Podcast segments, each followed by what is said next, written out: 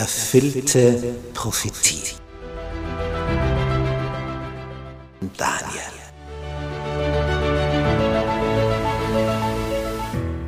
Wir studieren das Thema erfüllte Prophetie anhand des Propheten Daniel.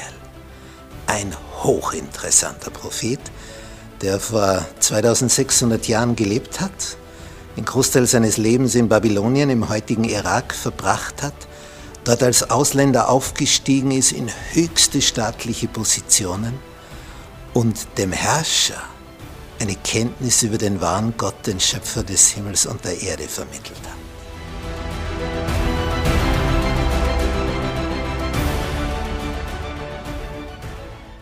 Gnade sei mit euch und Friede von Gott unserem Vater und unserem Herrn Jesus Christus. Wir studieren das Thema erfüllte Prophetie. Und dazu studieren wir das biblische Buch des Propheten Daniel.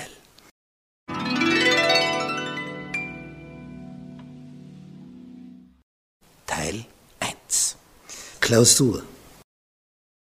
Da heißt es im Wort Gottes, im dritten Jahr des Kyros des Königs von Persien. Die 70 Jahre babylonische Gefangenschaft der Israeliten ist zu Ende gegangen mit der Eroberung des babylonischen Reiches durch die Perser. Und Kyros war dieser Eroberungskönig und jetzt im dritten Jahr dieses Kyros hat Daniel wieder eine Vision.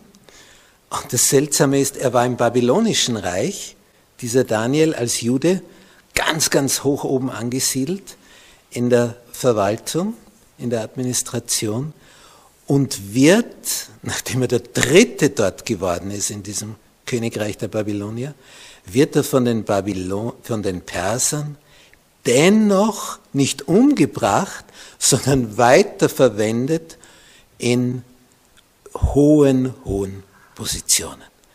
Ja, er kann zum Perserkönig Kyros gehen, ihm zeigen, dass sie nach 70 Jahren zurück dürfen. Ja, er zeigt ihm, der Daniel, dem Kyros, dass schon beim Propheten Jesaja vorausgesagt ist, Kyros namentlich erwähnt. Und Daniel zeigt ihm das, sagt, schau, du wirst uns zurückkehren lassen. Und das war aber Jahrhunderte vorher, diese Voraussage. Und jetzt zeigt ihm Daniel das. Und dieser Kyros ist, ist hin und weg und lässt dadurch sie zurückkehren. In diesem dritten Jahr des Kyros, des Königs von Persien, wurde dem Daniel, der Belsasa genannt wird, ein Wort geoffenbart. Das ist eine Formulierung. Nicht jedes Wort hier aus der Bibel ist eine Offenbarung. Das heißt, es ist nicht verhüllt, sondern es ist geöffnet. Wir bekommen Informationen aus dem Weltall hier auf unserem Planeten. Also nicht hier irgendwo jemand denkt sich irgendetwas zusammen. Da kommen Informationen aus dem Zentrum des Universums zu uns hierher. Das macht das Ganze so kostbar. Also dieses Wort Gottes ist unvergleichlich. Da, da, da gibt es nichts, was auch nur annähernd an das herankommt. Das ist umwerfend, faszinierend. Ja, was wird ihm offenbart? Und dieses Wort ist wahr und handelt von einer großen Drangsal. Man könnte auch übersetzen, handelt von einem großen Kampf, eine große Auseinandersetzung, ein großer Konflikt. Und Daniel verstand das Wort und bekam Verständnis für das Gesicht, für diese Vision. Und das ist natürlich auch wichtig, denn die eine Sache ist, dass er etwas sieht in einer Vision, aber wenn er nicht weiß, was das soll, weil es so verschlüsselt ist und so geheimnisvoll, dann bringt es nicht allzu viel. Aber wir haben gehört in den vorherigen Kapiteln, dann taucht ein Engel auf, Daniel fragt, und äh, Bedeutung von dem? Der Engel sagt, ja, das ist das, das ist das. Und das ist natürlich eine Fundgrube ohnegleichen. Wenn jetzt in die Vision hinein der Engel ihm erklärt, und dieses Tier bedeutet das und jenes Tier jenes. das ist herrlich, wenn das, was so verschlüsselt ist, entschlüsselt wird. Und wo dann sichtbar wird, das ist erfüllte Prophetie.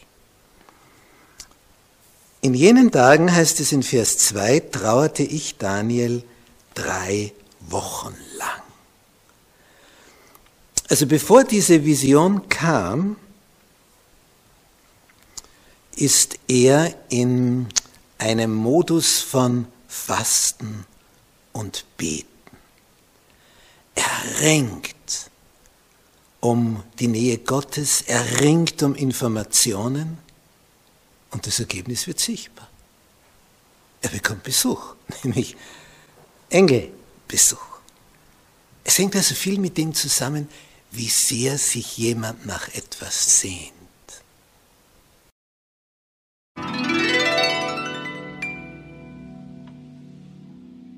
Teil 2. Die Flussvision. Daniel fastet, er betet. Er sagt in Vers 3, ich aß keine leckere Speise, Fleisch und Wein kamen nicht über meine Lippen, auch salbte ich mich nicht, bis die drei Wochen um waren. Drei Wochen lang ist er intensiv in inniger Hingabe an. Er betet, er studiert, er liest das Wort Gottes, studiert die prophetischen Schriften, ringt um Erkenntnis und dann kommt eine Vision.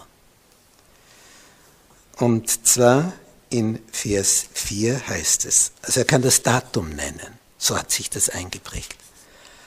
Aber am 24. Tage des ersten Monats befand ich mich am Ufer des großen Stromes. Das ist der Hidekel. Das ist also der Tigris. Und ich hob meine Augen auf und schaute und siehe, da stand ein Mann in Leinwand gekleidet und die Lenden mit Gold und Ufer von Ufas umgürtet. Er, er sieht auf einmal eine himmlische Gestalt. Oh, spannend. Drei Wochen betet und ringt er, dann ist er am Fluss. Also Wasser ist immer ein besonderes Element all die Dinge, er sieht aus dem Meer etwas aufsteigen, dann ist ein Susa am Ufer des Flusses, am Ulai, jetzt ist er am Hitekel, also am Tigris. Und jetzt eine neue Vision. Und der Künstler Maximilian Jantscher, der uns diese Gemälde malt, der hat es hier so eingefangen. Er sieht also in, der, in dieser Vision eine Gestalt, eine himmlische. Und so wie es beschrieben ist, merkt man, das ist eine außergewöhnliche himmlische Gestalt. Vers 6, sein Leib war wie ein Topas und sein Angesicht strahlte wie der Blitz und seine Augen wie Feuerfackeln. Seine Arme aber und seine Füße sahen aus wie leuchtendes Erz, das also im Ofen glüht. Und der Klang seiner Worte war wie das Tönen einer Volksmenge. So hat Johannes die Erscheinung von Jesus auf der Insel Patmos beschrieben, Kapitel 1. Es deckt sich sehr.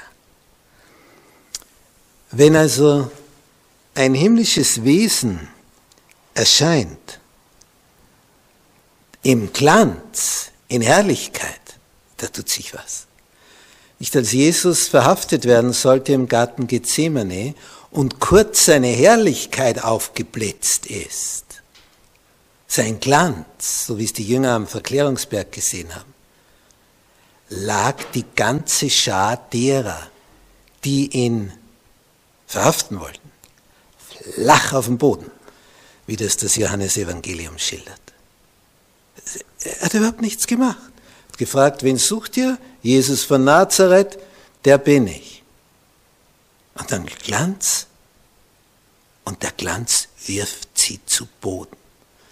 Nicht am Auferstehungsmorgen, Jesus ist im Grab, der Engel kommt, rollt den Stein weg und der Engel ist im himmlischen Glanz und die hundert Soldaten, die das Grab bewachen, werden wie tot, weil ein Engel kommt. Ein Engel. Und die sind hundert. Und sie, sie wagen nicht mehr zu atmen und kommen ganz verstört dann zum, zum Statthalter Pilatus und sagen, wir, und, und äh, sie sind völlig durcheinander.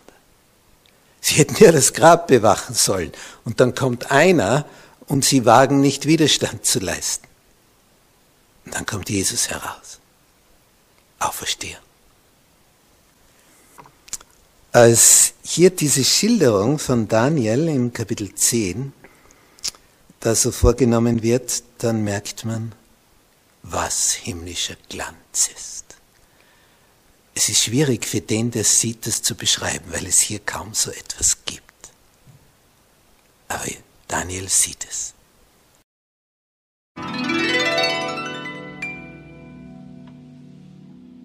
Kapitel 10 und hier der Teil 3.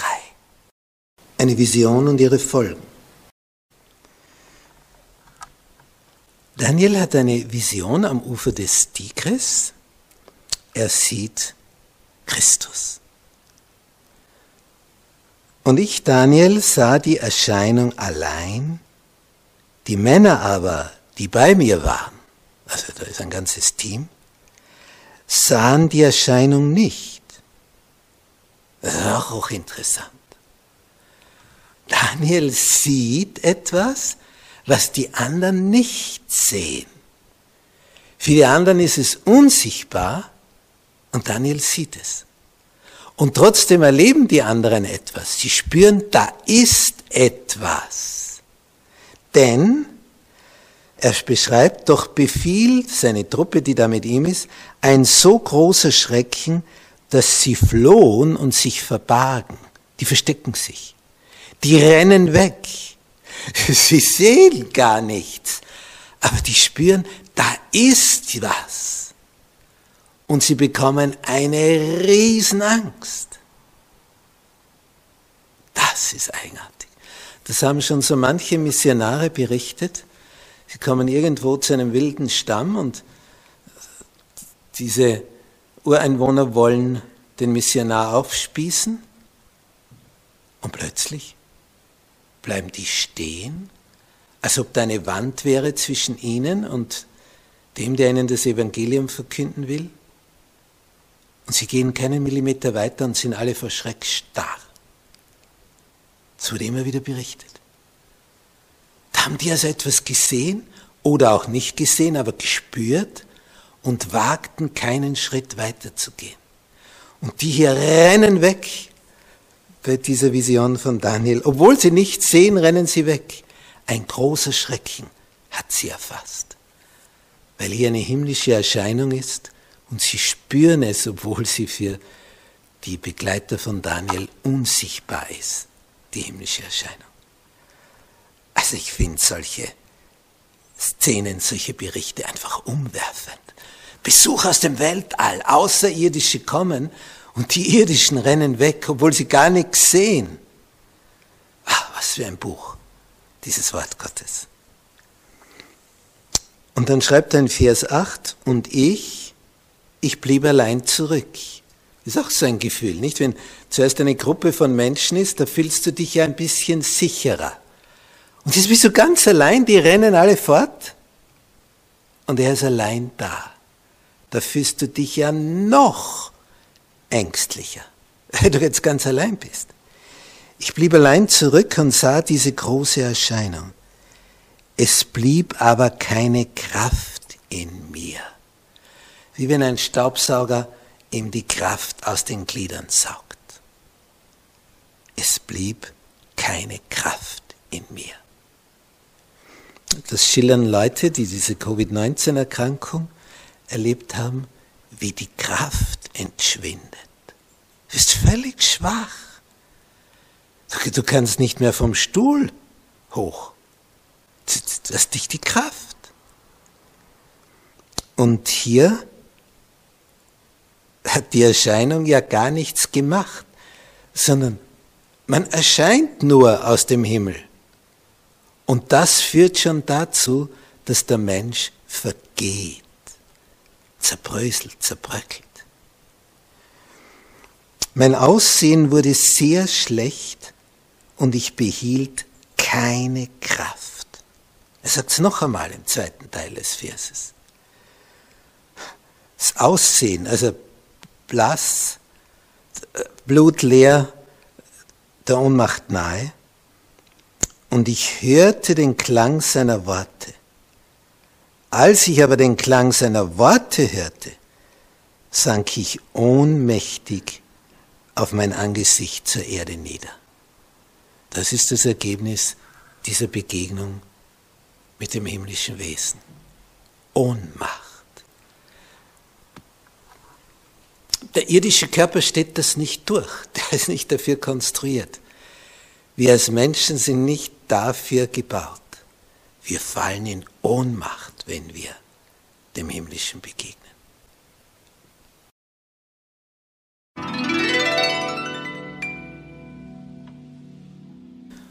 Teil 4. Die übernatürliche Stärkung. Was ist bisher geschehen? Daniel ist im Perserreich des Königs Kiros, das ist das dritte Jahr des Herrschers, drei Wochen lang fastend unterwegs, ringt um eine Erkenntnis von oben und dann erscheint das himmlische Wesen, als er mit einer Gruppe von Männern am Ufer des Tigris sich gerade befindet. Die anderen fliehen, obwohl sie gar nichts sehen, aber sie spüren, da ist etwas. Daniel bleibt allein zurück und fällt in Ohnmacht. Das ist diese Ausgangssituation aus den Versen 1 bis 9. Und jetzt der Vers 10. Und siehe, eine Hand rührte mich an, nämlich ein himmlisches Wesen, so dass ich mich zitternd auf meine Knie und Hände stützen konnte. Zitternd. Also er bebt. Dabei ist ja Daniel einer, der nichts zu befürchten hat. Aber es ist so übernatürlich und so übermächtig, was er da erlebt und sieht, dass er einfach umgefallen ist. Und der Engel, der sich ihm hier nähert, der sagt zu ihm, Daniel, du vielgeliebter Mann. Das ist also die besondere Anrede. Du vielgeliebter. Das ist also etwas, was wir schon vorher erlebt haben, wo ein Engel erscheint. Das tut so wohl. Von göttlicher Seite kommt diese Auszeichnung du viel geliebter. Welche Bezeichnung hast wohl du von himmlischer Seite? Du viel geliebter. Ist das schön. Achte auf die Worte, die ich jetzt zu dir rede. Und nimm deine Stellung ein. Also komm wieder auf die Beine, denn jetzt bin ich zu dir gesandt als er dieses Wort zu mir redete, stand ich zitternd auf. Noch immer zitternd. Was sagt er jetzt zu ihm? Fürchte dich nicht, Daniel. Wenn also ein Engel erscheint, ist das meistens die erste Formulierung. Fürchte dich nicht. Und wenn es mehrere Menschen sind, die da zusammenstehen, dann heißt es, fürchtet euch nicht. Sonst ist immer die gleiche Formulierung. Fürchte dich nicht. Warum nicht? Von dem ersten Tag an, da du dein Herz darauf gerichtet hast, zu verstehen, nämlich diese Visionen, die er da schon gehabt hat, und dich vor deinem Gott zu demütigen, von dem ersten Tag an sind deine Worte erhört worden und ich bin gekommen, um deiner Worte willen. Er hat gebetet, er hat gerungen. Und dieser Engel sagt, deswegen bin ich da, weil du gebetet hast. Und darum bin ich da, um dir einiges zu erklären. Der Himmel teilt also nicht einfach Informationen so wahllos aus, sondern der Himmel prüft ganz genau, wer ist würdig, mit einer außergewöhnlichen Information würdig umzugehen. Das kann man nicht einfach so, so wahllos verteilen, so wie ein reicher Mann nicht einfach nur das Geld auf die Straße streut. Er will mit dem Geld, wenn er was Edles damit bezwecken möchte, ein wertvolles Projekt anpacken oder unterstützen. Aber nicht einfach nur so, so ins Nichts hinein das ausschütten. Er will konkret in eine bestimmte Richtung planen, durchführen, damit es in die richtigen Hände kommt. Und so ist es mit den Informationen Gottes. Gott teilt nicht einfach Infos so wahllos aus, sondern sucht sich die Leute aus, denen er Botschaften anvertrauen kann. Und Daniel ist so einer. Er wird genannt, du viel geliebter Mann. Was ist jetzt die Botschaft?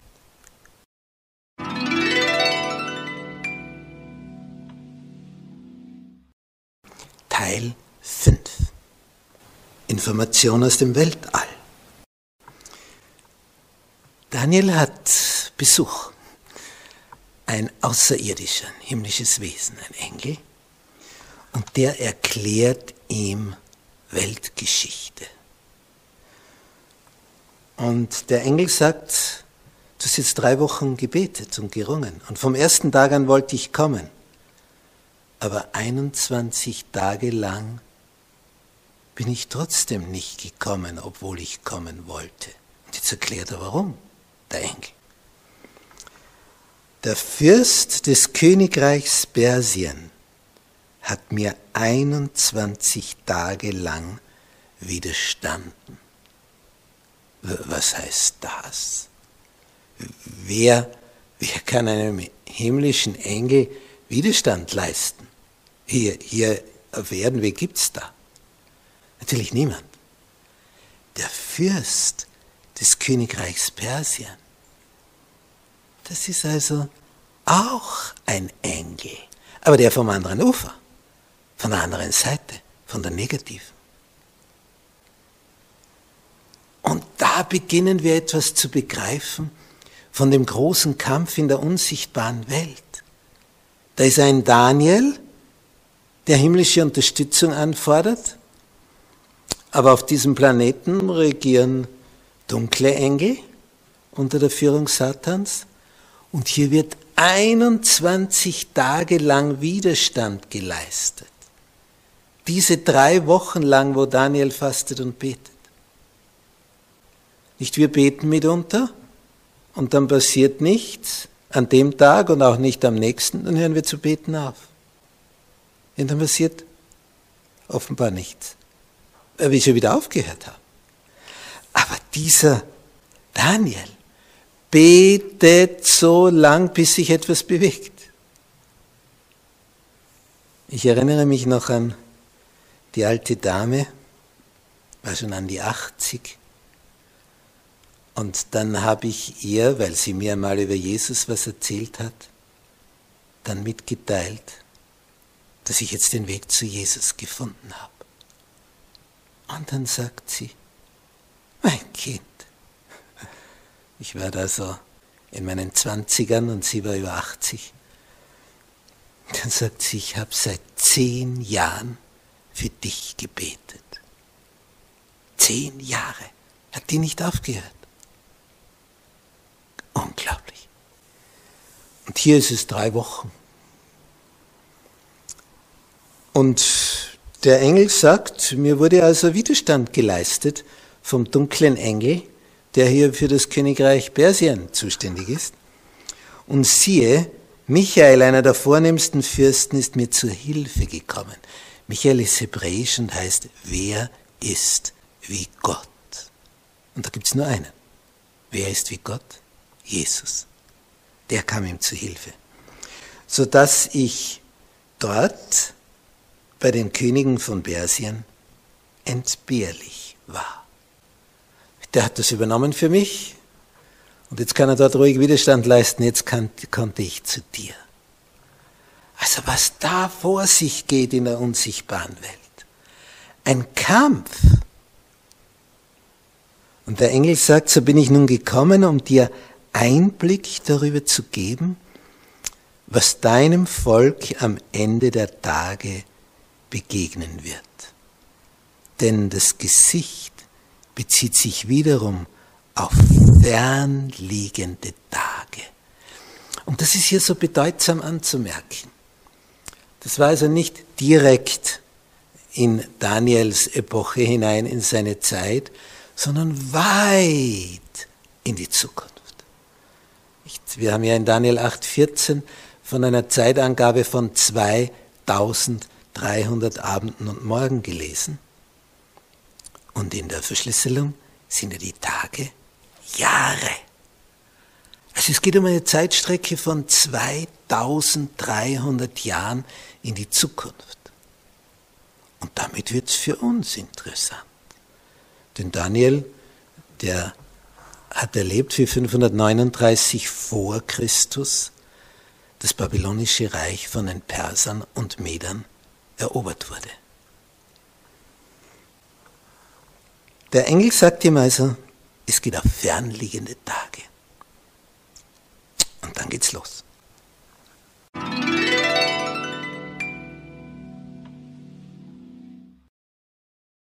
Teil 6.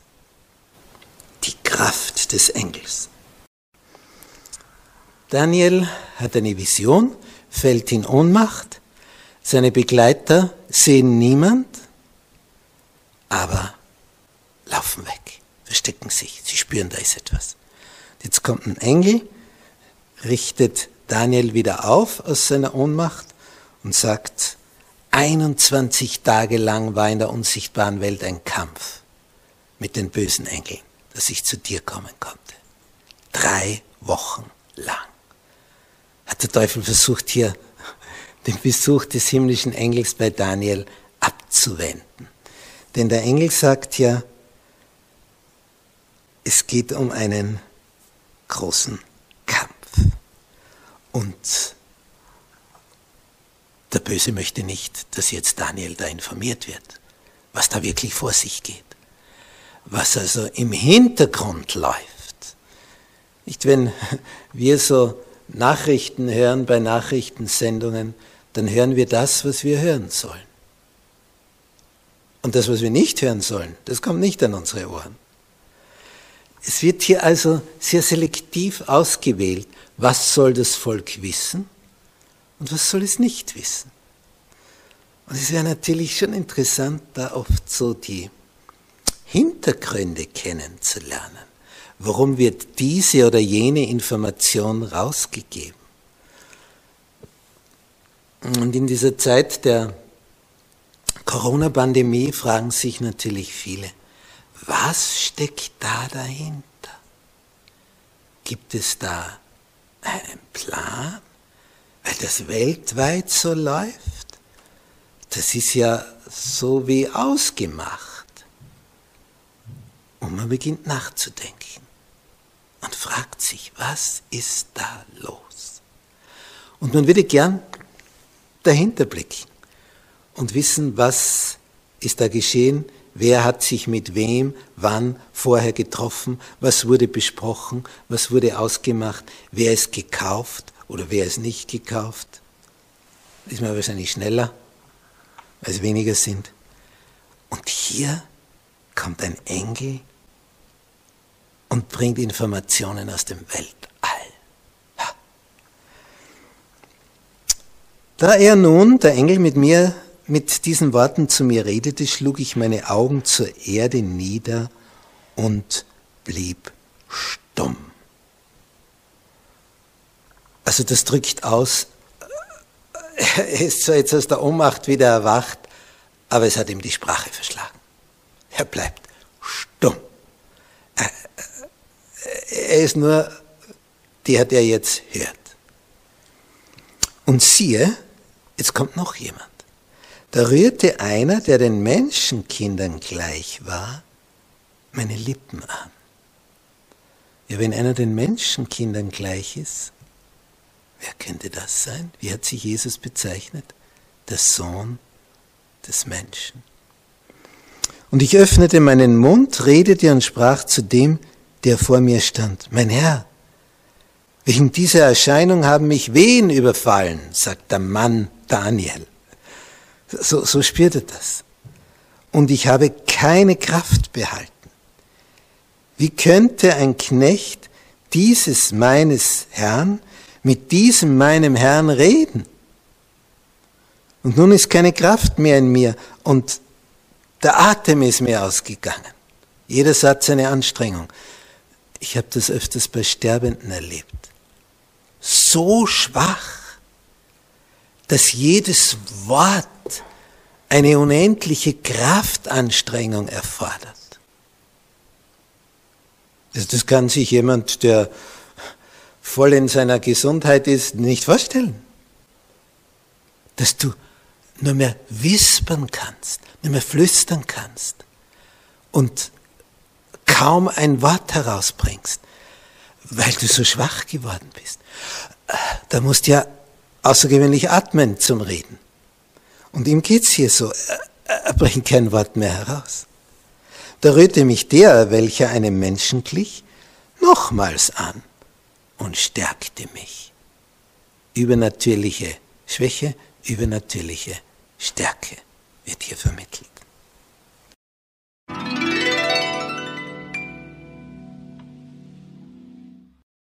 Teil 7 Der Grund des Besuchs aus dem Weltall. Und was sagt er jetzt?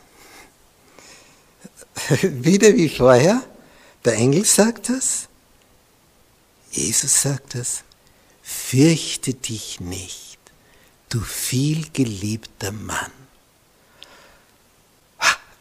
Innerhalb einer Vision hört er das zweimal. Fürchte dich nicht, du vielgeliebter Mann. Friede sei mit dir.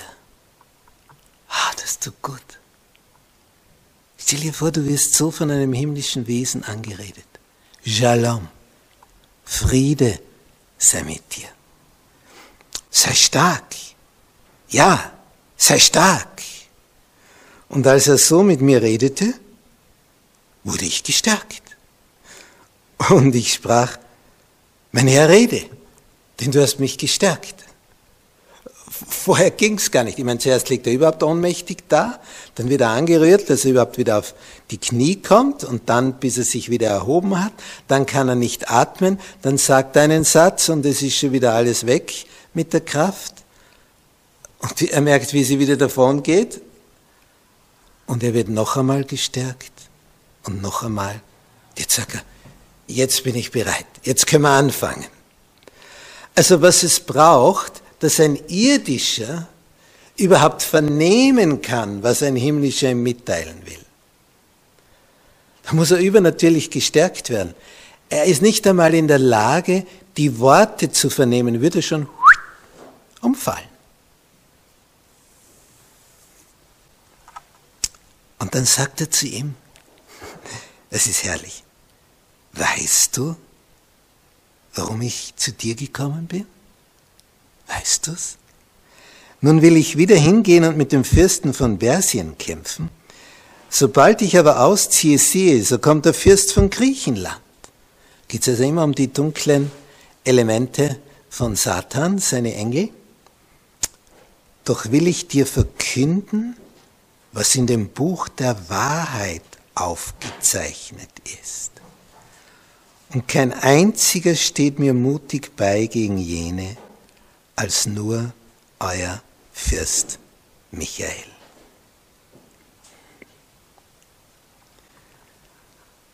Hier wird also etwas sichtbar und offenbar von diesem großen Kampf zwischen Licht und Finsternis. Als Satan sich im Himmel erhoben hat und gegen die Herrschaft Gottes rebelliert hat, er war der Chef der Engelwelt, der oberste aller Engel und dadurch hoch verehrt. Aber damit war Satan nicht zufrieden, er wollte noch eine Etage höher, in die allerhöchste Führungsebene, wo der Vater und der Sohn war. Und das, dieses Unterfangen, das geht natürlich nur, wenn du anfängst, zu lügen und zu betrügen. Und so hat es Satan gemacht. Er sägte am Stuhl des Ewigen und intrigiert unter den Engeln, sagt er, wenn ich da oben wäre, nicht so, wie ein Politiker vor einem Wahlkampf, wenn sie mich wählen, ja, dann wird es ihnen gut gehen. Er meint natürlich, dann geht es ihm gut, weil er dann an die Futterkrippe rankommt und sich bedienen kann. Aber hier hat also Satan mit Lügen, mit Lug und Trug gearbeitet und hat ein Drittel der Engel abspenstig gemacht. Und dann kam es zur Auseinandersetzung, sie hat er verloren, und dann flog er aus dem Himmel raus und sein neues Zuhause wurde dieser unser Planet, wo ausgerechnet wir wohnen. Und deswegen geht es hier so zu. Darum haben wir dieses Problem hier. Das, was ich gerade erzählt habe, finden wir in Offenbarung Kapitel 12. Da ist diese Geschichte vom großen Kampf im Himmel geschildert, wo dann Michael, das bedeutet, wer ist wie Gott, das ist Jesus, wo Michael Satan aus dem Himmel rauswirft. Und dann ist er hier, auf diesem Planeten. Und darum haben wir hier das Chaos und darum geht es hier drunter und drüber.